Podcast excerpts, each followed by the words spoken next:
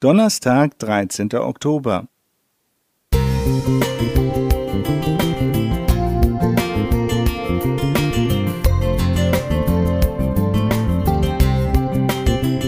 Ein kleiner Lichtblick für den Tag.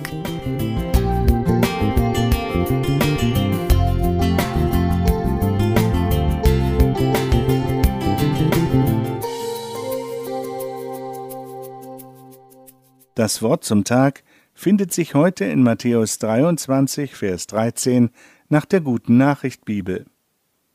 Weh euch Gesetzeslehrern und Pharisäern, ihr Scheinheiligen, ihr versperrt den Zugang zur neuen Welt Gottes vor den Menschen.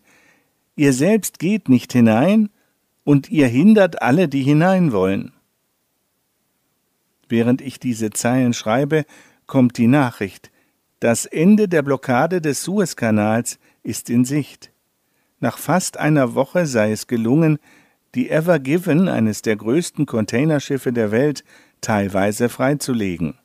Der 400 Meter lange und 224.000 Tonnen schwere Frachter versperrte etwa 370 Schiffen auf beiden Seiten des Kanals die Durchfahrt. Die Blockade soll Kosten von 400 Millionen US-Dollar verursacht haben pro Stunde. Die Ever Given war im buchstäblichen Sinne ein Quertreiber. Laut Wikipedia stammt dieses Wort aus dem Niederdeutschen im 17. Jahrhundert.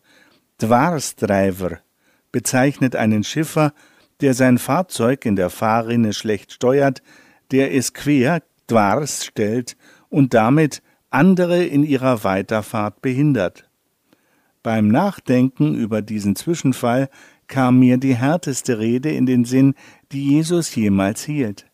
Darin bezeichnete er die frommen Lehrer, die Vorbilder, Wegweiser und Wegbegleiter für Suchende hätten sein sollen, als scheinheilige Quertreiber.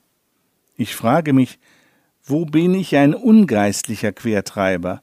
Wo stehe ich in der Gefahr, suchenden Menschen den Zugang zu Gott zu erschweren? Machen meine Worte und meine Lebensweise es anderen leichter, Gott so zu kennen und lieben zu lernen, wie Jesus uns den Vater vorgestellt hat? Beim Lesen dieser Rede in Matthäus 23 habe ich einige Bitten an Gott formuliert.